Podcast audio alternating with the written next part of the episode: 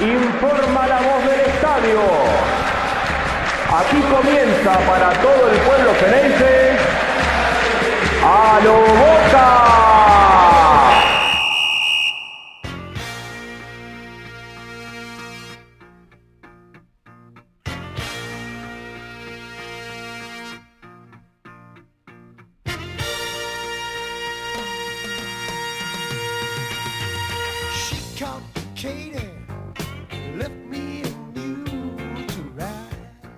Hola a todos, bienvenidos a un nuevo episodio de A lo Boca Podcast. Saluda a mi compañero Jonathan, ¿cómo estás? ¿Cómo estás, Diego? ¿Todo bien? Todo bien, acá viendo las novedades de Boca, hubo amistosos hoy, ya Boca empezó a prepararse, eh, estamos a mitad de pretemporada y Boca ya está calentando los motores porque el primer partido oficial que va a tener Boca por la Copa Libertadores de América, nada más y nada menos que ante el Atlético Mineiro, y llega sin partidos de campeonato o con rodaje. Así que bueno, arrancó, arrancó con los amistosos hoy. Exactamente, hoy arrancó la serie de tres amistosos que va a tener antes del 13 de julio, que es la fecha para el partido de ida contra Atlético Mineiro por los octavos de final de la Copa Libertadores. Hoy frente a Atlético Tucumán, dos amistosos allí en el complejo de Boca en Ezeiza, donde Russo empezó a mostrar un poco las cartas con lo que tiene ahora, ¿no? Porque faltan algunos jugadores que están en selección y, quizás alguna incorporación más, pero con lo que tiene empezó a delinear un posible 11. el, 11, yo creo, como decís vos, porque faltan jugadores, por ahí falta Fabra, por ahí falta Cardona, eh, pero el, el primer equipo que paró, me parece que hay un 90% de titulares cómodo. A ver, Rossi en el arco, estamos de acuerdo que es el arquero titular. Y sí, sí, sí, sí. Weigan, Cali Izquierdos, Marcos Rojo y el pibe Sandes en lugar de Fabra. Hasta ahí yo estoy de acuerdo, me parece que es lo mejor que tiene Boca. Sí, la defensa titular hoy por hoy, con Rojo en buenas condiciones. Siempre Russo lo prefirió por sobre Lisandro López. Correcto. Medina en la mitad de la cancha por la derecha, Rolón y Almendra por izquierda, y arriba Pavón, Briasco y Villa. Si me apuras un poco, es un equipo similar, sacando las características de los jugadores, pero la forma de pararse, como el que tenía Guillermo Barros Esqueloto con ese 4-3-3 y dos, puntas bien rápidas por las bandas. Sí, sí, sí, es verdad. Eh, un 4-3-3 con los extremos bien abiertos, eh, que se repliegan por los costados cuando Boca pierde la pelota. De hecho, muchos de esos partidos fueron los mismos Pavón y Villa, esos extremos. Y bueno, hoy optó por Briasco de centrodelantero. delantero. Eh, Orsini no jugó ninguno de los dos amistosos. Eh, después entró Vázquez eh, en el primer amistoso unos minutos, pero Orsini tenía una molestia y no, no, participó de ninguno de los dos compromisos. Me llama la atención la presencia de Rolón como cinco porque me parece que ese lugar, eh, uno de los pocos asegurados y de las buenas cosas que dejó el semestre pasado fue la presencia de Varela con lo que hablamos siempre de los tres chicos, ¿no? Eh, pero bueno, quizás querrá probarlo, eh, hacer ahí un mix para que estén los dos equipos más o menos parejos y, después se verá, fue el primer amistoso, pero me parece a mí que Varela es el titular. Yo coincido en que Varela se ha ganado el lugar, pero también no descartemos que Boca al, enfrentar al Atlético Mineiro en la mitad de la cancha, sin desmerecerlo a Varela, Boca va a necesitar un tipo que tiene rodaje, Rolón tiene rodaje afuera, tiene rodaje en el fútbol local y va a tener que poner alguno que pegue un grito o que sea un poco más el termómetro del equipo en la mitad de la cancha. Es mi impresión, ¿eh? después capaz que va con Varela, pero no me parecería tan descabellado, porque también yo pienso esto y digo, ¿Está bien el fogueo de los chicos en la fase de grupos? Perfecto. Ahora empiezan a venir los partidos calientes y sabemos que más allá del desempeño de cada jugador en la posición o de la edad que tenga, también en algunos puestos vas a tener que ir a perder con lo mejor que tengas o con lo que a priori crees que es lo mejor que tengas, eh, porque después te pueden también terminar, el periodismo sabemos que te puede terminar diciendo, bueno, che, al final pusiste los tres pibes y nos comieron como un canapé. Sí, pero bueno, no sé cuánta experiencia más tiene Rolón, digamos, 26 años, sí, es más grande obviamente que, que Varela y tiene un poco más de experiencia. Pero es verdad, bueno, son los octavos de Libertadores de, los octavos, ¿no? De Libertadores, pero bueno, me parece que eh, Varela era una de las grandes apuestas y, con ese medio funcionaba muy bien y tuvo muy buenos partidos, incluso cuando los otros dos chicos bajaron su nivel, Varela continuó siendo parejo y muchas veces tapaba baches por todas partes. Eh, pero bueno, es un primera, una primera práctica, un primer entrenamiento. Eh, hay que ver cómo, cómo, se desempeña. Sí tiene más experiencia, Rolón con 26 años, pasó por España, por, eh, por Italia, y jugó muy bien, sobre todo cuando apareció con Argentinos Juniors de Heinze, y que estaba en ese equipo también Riquelme, ¿no? en el ascenso del bicho. Por eso te digo, eh, ojo, esta es mi impresión, eh. a ver, yo no, por, mí que haga lo que quiera, mientras, mientras sea competitivo y, esté por lo menos entre los cuatro primeros mejores de América, que haga lo que quiera, pero me parece que, eh, a ver, también hay una columna vertebral, Jonathan, histórica, como el arquero, los dos centrales, el 5, el 9, y fíjate que de golpe Boca tiene esos, esos apellidos dentro del plantel ahora. Eh, viste que después, bueno, siempre se habla que, bueno, los laterales acompañan, los puntas pueden acompañar, pero siempre como que el arquero, el, 2, el 6, el 5 y el 9 tienen que ser la columna vertebral del equipo y la realidad. Pero yo, de esa columna vertebral, Diego, discúlpame, me parece que el único firme es izquierdos, porque después tenés un arquero que, que, digamos, recién ahora se va a poner uso de titular después de la partida de Andrada, el 5 que estamos diciendo que no sabemos quién va a ser, y el 9 hoy fue Briasco, que eh, digamos se destaca por jugar como extremo. Y el único nuevo que tenés hoy es Orsini. Entonces, si vamos a esas bases, no está tan claro. A ver, a lo que voy es. Rossi es un pibe que ya tiene rodaje, más allá de, que todavía es, un, signo de interrogación. Que de última va a estar Javier García, pero no es que estás poniendo a un arquero de las, de las inferiores. Por otro lado, eh, Izquierdos y Marcos Rojo son dos tipos con chapa no, no, la, saga estamos de acuerdo. Claro, Rolón en comparación con el chico Varela tiene todo el rodaje que, nombrabas vos recién, y adelante Orsini o Briasco, cualquiera de los dos que esté, obviamente que va a tener más rodaje que eh, el pibe Velázquez. Entonces, eh, perdón, Vázquez. Entonces, me parece que dentro de lo que, como si, a ver, si por ejemplo estuviera Guanchope Ávila hoy o Carlos Tevez hoy y fuera el titular, y bueno, listo, es el que tiene más rodaje. Por eso te digo, me parece que dentro de lo que tiene Boca en el plantel, lo que sería esa columna vertebral trató de tirar la mejor carne que tiene al asador, por lo menos a mi entender, ¿eh? dentro de lo que tiene, pero, claro, dentro de lo que viene. Eh, dentro de lo que tiene, sí, obvio. Eh, el tema es que bueno, hay que ver, hay que ver los partidos y si, si esto alcanza. Eh, yo creo que Rolón, Briasco y Orsini, eh, o sea, no son apuestas por el lado de que son jugadores eh, que ya tienen una edad como para pegar el salto y que vienen desempeñándose de buena manera en el contexto del fútbol argentino. después, obvio, todos los jugadores que vienen al Genesis y nunca usaron la camiseta de boca, desde ese punto, si querés, son apuestas porque hasta que no se la pongan no sabes cómo van a rendir. Pero no me parecen jugadores que eh, apuestas a futuro, ni mucho menos. Tienen la edad como para dar el salto de jerarquía y ver si esta oportunidad la pueden aprovechar. Después hay que ver si eso les alcanza y si a partir de ahí Russo puede formar la columna vertebral, eh, que como vos decís, el Rossi ya tiene un pasado en boca, supo demostrar, eh, a veces con mejores rendimientos que en otras oportunidades. La saga central es, te diría, de lo más firme, inclusive con Lisandro López en el banco. Mm. Puede ser titular en cualquier momento y bueno, mitad de cancha para adelante, eh, ahí sí me parece que está todo por verse.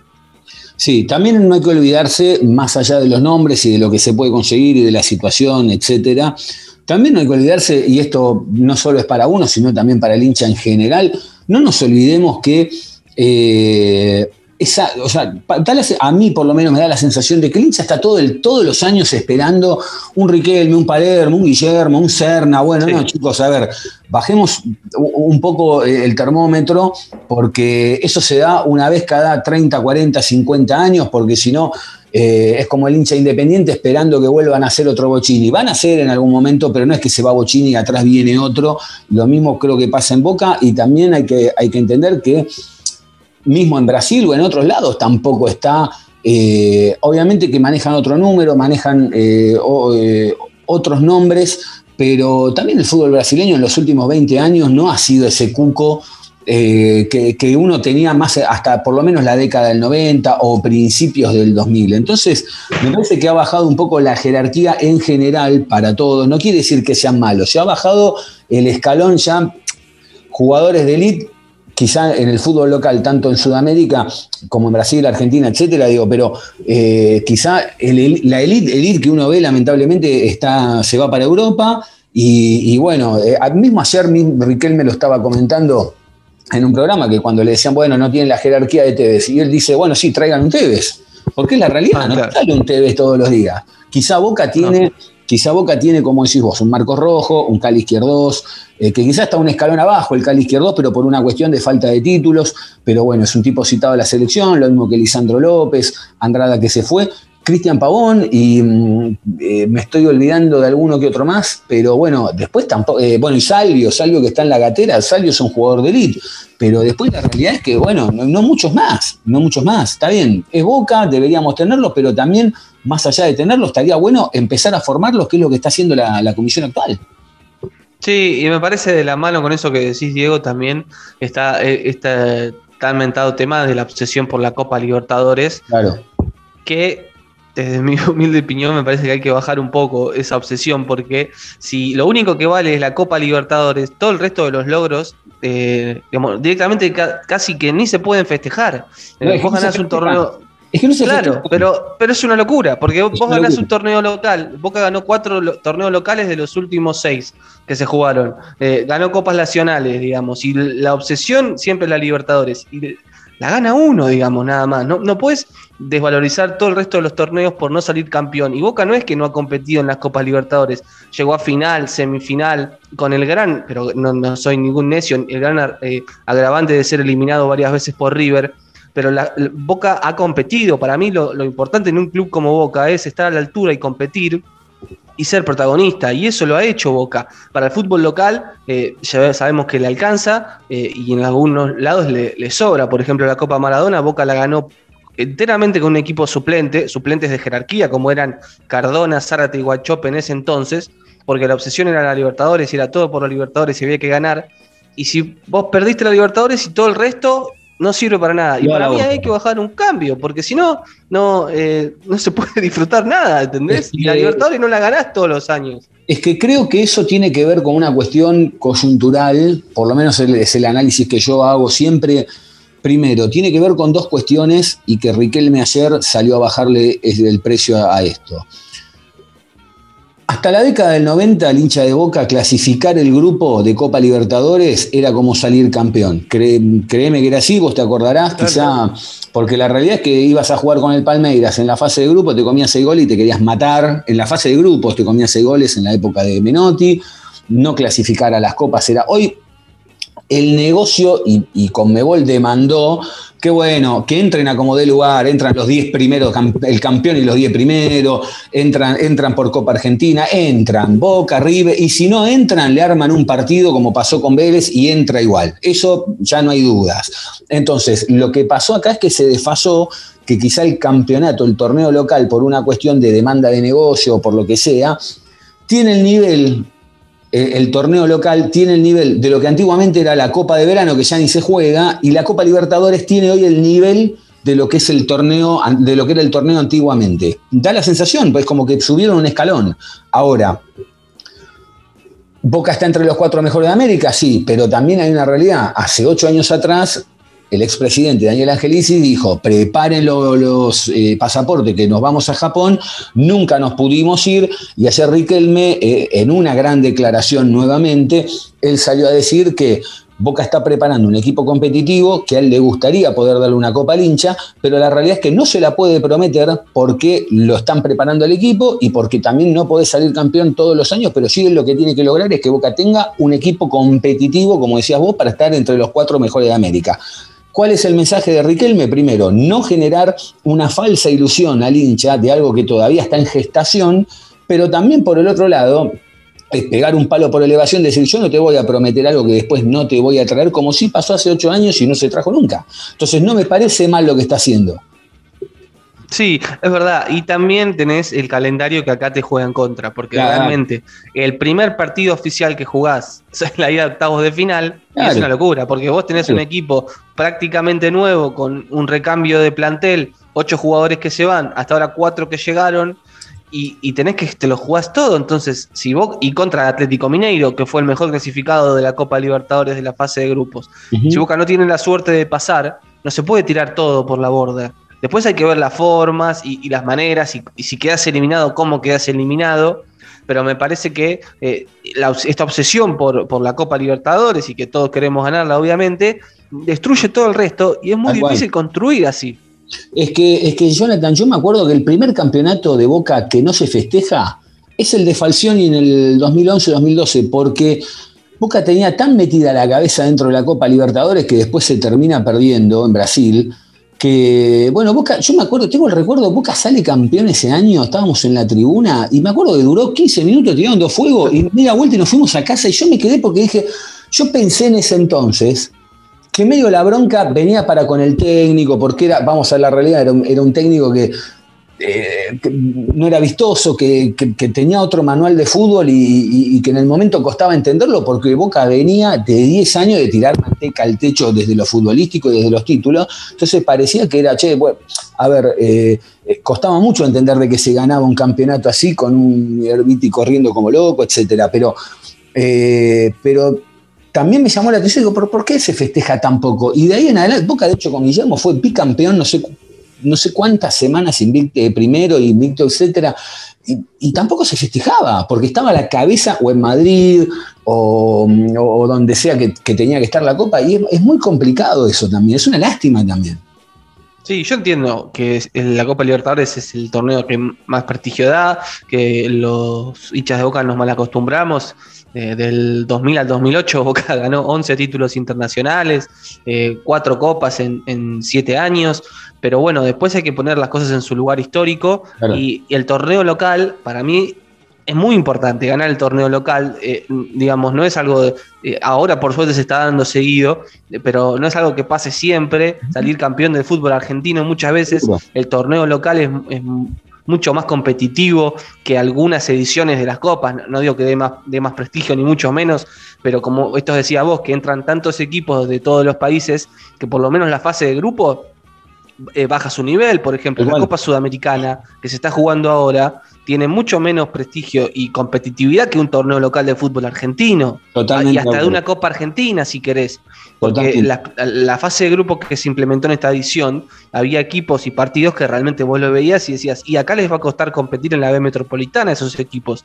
Mm. Entonces después me parece que es poner todo en un contexto y, y después generar algo para que se pueda formar un equipo que compita y que dé el salto, que después dé el salto obviamente, que es lo que todos queremos. Coincido plenamente, de hecho la Copa Sudamericana, sin, sin, que suene mal ni nada, es como un Nacional B de Sudamérica, o, Primera C, porque la verdad que hay equipos que a veces clasifican que, no entendés ni cómo llegaron, ni, ni, a veces ni cómo pasan una fase, pero bueno, eh, es lo que demanda el negocio. Estaba, estaba viendo, bueno, a ver, hay un tema con Campuzano que en el segundo partido hoy convirtió un gol, convirtió, habrá sido el último gol en Boca, ¿no? Y mirá, sí, la verdad es que hablábamos en el episodio anterior de una oferta de, Turquía por Campuzano y en los últimos días se conoció una noticia que por un tema personal quiere volverse a Colombia. Así que bueno, Boca le va a facilitar las cosas, pero necesita una oferta que le llegue. Hoy fue titular y como bien decías, marcó un gol en la victoria de Boca frente a Atlético Tucumán en el segundo amistoso, en donde Russo paró a García, Mancuso, López, Zambrano y Barco, este juvenil lateral izquierdo de 16 años. Después, bueno, Campuzano, Varela y el Pulpo González, que hizo el otro gol del partido. Y arriba Obando, Vázquez y Maroni. Eh, un Boca, este me parece, excepto algunos apellidos, claramente alternativo. Que piola estuvo Riquelme también en la declaración cuando hablaron de Campuzano, porque el colombiano acusó que por razones personales, familiares, quería volverse a su país y, la realidad es que Campuzano perdió, perdió mucho lugar en Boca, perdió, no solo perdió la titularidad, sino que también perdió, eh, eh, perdió lugares dentro de su posición. Está Varela, está Rolón, etcétera, y se dio cuenta de que ya la titularidad no la tiene. Ahora, Riquelme muy piola, contestando, bueno, ¿sabes cuántos problemas personales tengo yo? Porque claro, Boca agarró y le dijo, mira, tenés un problema personal, andá ya con tu familia, está el tiempo que tengas que estar y después volvé. O sea, más fácil, no se la, se la sirvieron en bandeja y él así todo quiere la salida de Boca porque, claro, se da cuenta que perdió la titularidad, pierde la titularidad quizá o, una chance de pelear un puesto en la selección, etcétera. Eh, pero también creo que partiendo de que viene de la camada anterior, Boca no se la va a hacer muy difícil, a lo sumo. Aparte, si no me mal no recuerdo, tiene eh, contrato hasta el 2023 con Boca y Boca dijo, bueno, si hay que cederlo a préstamo no hay ningún inconveniente. Piola, Riquelme, piola. ¿eh? Sí, en ese sentido eh, juega en las declaraciones también como juega dentro de la cancha. No, se puede creer, no se puede creer. Dice eh, lo que quiere decir y, también eh, insinúa lo que quiere insinuar. maneja los tiempos. Tenés que saber entenderlo, nada más. Tenés que saber leerlo entre líneas. Maneja los tiempos y bueno, fue claro también, ¿no? Cuando dijo que contra Santos y Racing Boca no había mm. sido competitivo. Eso es una declaración fuerte. Total. Es fuerte. Total. Es verdad, pero no por eso deja de ser fuerte, porque ahora lo dice estando desde adentro. Y, es parte responsable de eso también. Eh, entonces, es, y es verdad, es verdad. Para mí más con Santos que con Racing, porque con Racing eh, Boca fue un poco más, pero ahí faltaron ganas de ir a buscarlo, sobre todo los últimos 20. Yo eso se lo atribuyo más a, un planteo y al técnico a Russo. Pero bueno, sí, contra Santos fue fea la eliminación. Sí, eh, sí, y también si quiero leer entre líneas fue como decir, los 11 que entraron a la cancha no estuvieron, no estuvieron a la altura, es esa en realidad. Estuvo muy bien, ¿eh? más allá de que hace la culpa compartida, pero... Y está bien, ¿eh? yo, coincido con él, ¿eh? yo coincido con él, no estuvieron a la altura. No, no, no, fue feo, fue feo y sobre todo porque te fuiste al entretiempo 1-0 abajo y con un gol estabas adentro. Mm. Después te meten dos masazos en cinco minutos y bueno, se fue todo, se fue todo. Bueno, Emanuel Más podría ir Independiente. Boca todavía sigue esperando que eh, el club de Avellaneda pague los derechos de formación de Sánchez Miño, la deuda por, Pablo Pérez. Lo de Advíncula, ¿qué pasa con Advíncula? Está frío, ¿eh? eh, eh ahora, sigo con Advíncula, pero bueno, hoy es el último día de, de Más de Buffarini y de Jara, 30 de junio, estaban entrenando con Boca, se les termina el contrato y, se van como gentes libres. El tema de Advíncula eh, eh, se enfrió en las últimas semanas, parecía que, Boca iba a acelerar por, el peruano que está en el Rayo Vallecano, que logró el ascenso y hace algunos días posteó eh, en sus redes sociales. Y bueno, viste, ahora hay que buscar indicios por, las redes sociales. Y, y, la verdad es que el tono del posteo parecía indicar eh, que iba a seguir ahí, ¿no? Como que iba a tener la, chance de jugar en primera con el Rayo. Eh, así que vamos a ver qué pasa. Eh, depende mucho de, si lo liberan. dicen que con Boca tiene todo arreglado, su contrato, y dependerá de la negociación. Lo que sí también se enfrió es el tema de Isanto. Bueno, ayer también Riquelme fue claro y dijo, yo hablé, me comuniqué con la gente de San Lorenzo, como que no habían llegado a un acuerdo, dice, yo ya después no llamé más, me trataron muy bien, pero si no seguimos hablando, como diciendo, si ellos tampoco le metieron garra, bueno, yo no voy a insistir. Y me parece que está bien también, porque en definitiva cuenta, es la camiseta de boca esto. Sí, y la oferta la tenés, y, bueno, ahí hay un tema con San Lorenzo de eh, lo que San Lorenzo le paga al jugador y, que es algo que ningún club en la Argentina puede hacer porque sería hipotecar al club, básicamente hacer eso. Eh, entonces, bueno, hasta ahí, hasta ahí llega... Y con todo respeto, estamos hablando de Di Santo, que, que capaz que viene y mete 600 goles en Boca, pero bueno, que los meta primero.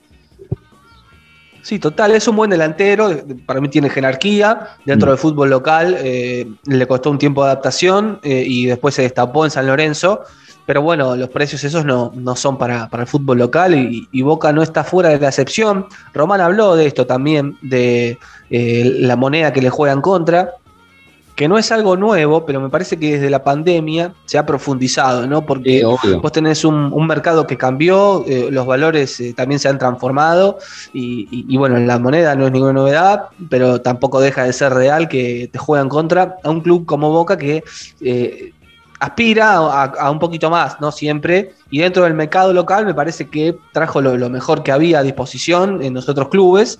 Y, bueno, falta me parece el tema del 9, ¿no? Porque se decía en la previa que iban a traer entre 2 y 3 números 9 y por ahora solo Orsini, que el mismo Román dijo que para él es centro delantero. Sí. Eh, antes de ir cerrando, eh, bueno, se, confirmó el inicio de, la liga profesional eh, para el 16 de julio. Va a estar conformado con 25 fechas, en todos contra todos. Eh, Boca va a debutar, si no me equivoco, en Santa Fe de la Veracruz ante Unión, la, fecha 1. Y después están los clases. Hay uno que le tocó. Eh, que le tocó pandemia, no sale de la casa, ¿no? Está, está confinado. Hay uno que le tocó confinamiento, ¿no?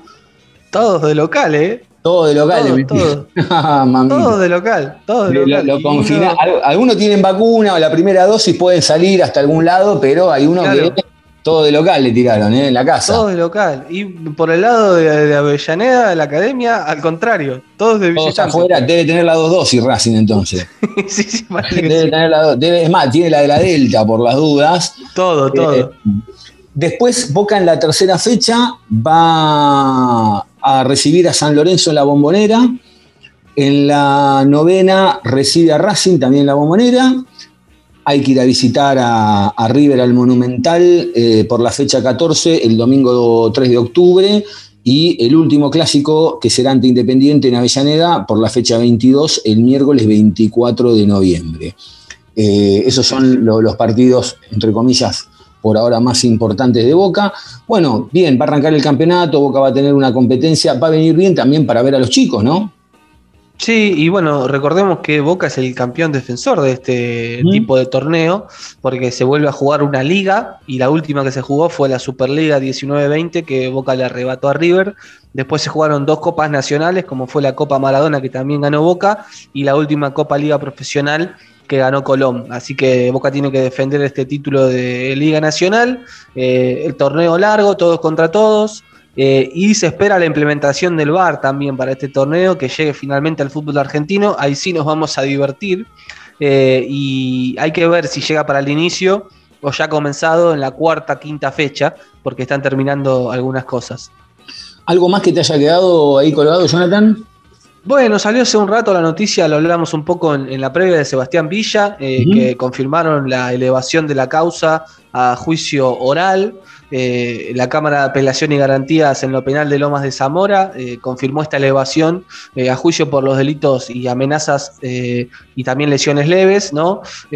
porque dicen que hay entidad probatoria suficiente como para elevar la causa oral. recordemos que Sebastián Villa fue acusado por su expareja, Daniela Cortés, el 28 de abril del año pasado. la chica, bueno, mostró en redes sociales fotos ¿no? de cómo le había quedado la cara y eso, y bueno, cuestiones que se van a tener que dirimir.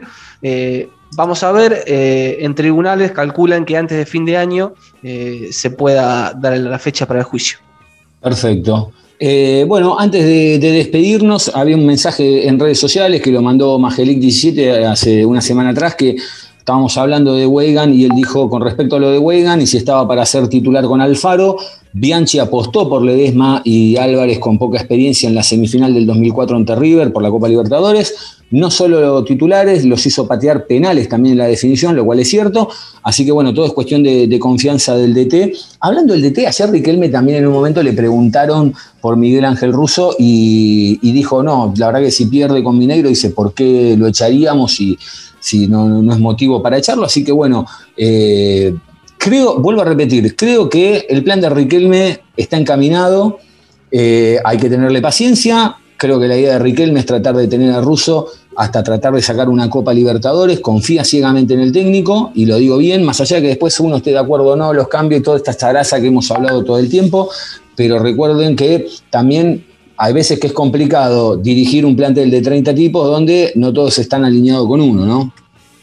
Sí, y bueno, también es el, entrenador que, eligió cuando, cuando asumió y también el que se puso a cargo de disponer del plantel que, que, que le daban y que está al frente de un recambio también que no es para nada fácil, ¿no? Porque un día podés contar con un jugador, otro día no firma contrato, entonces no lo puedes tener en cuenta. Le pasó con Paul Fernández, me parece que aprendieron la lección de cómo fue el trato en ese momento y que es recíproco, ¿no? Como Russo le dio una mano en, esas cuestiones, me parece que, bueno, tiene contrato hasta fin de 2021 y va a seguir eh, hasta llegue donde llegue en la Copa Libertadores y bueno, después tendrá en lo que queda del año la Copa Argentina, el choque con River en octavos de final y, la Liga Profesional que arranca el fin de semana del 16 de julio. Jonathan, antes de despedirnos, ahora sí, la, gente donde te puede encontrar en las redes sociales. Estamos ahí como arroba Carjoni, tanto en Twitter como en Instagram, ahí nos, nos escribimos. Muy bien, eh, el programa tanto en redes sociales como en Spotify, etcétera, y más y más y más, arroba a lo boca podcast. Quien, bueno, ahí pasó Jonathan Carr, quien les habla, Diego Cesario. Gracias a todos por estar del otro lado. Gracias, Jonathan. Y bueno, y lo estamos esperando, Angelito, que sabemos que está con, una, con, algunas cosas que están muy tapado, pero bueno, pronto en algún momento lo vamos a tener de nuevo acá en el programa. Eh, bueno, que anden bien, será hasta el próximo episodio. Un abrazo grande.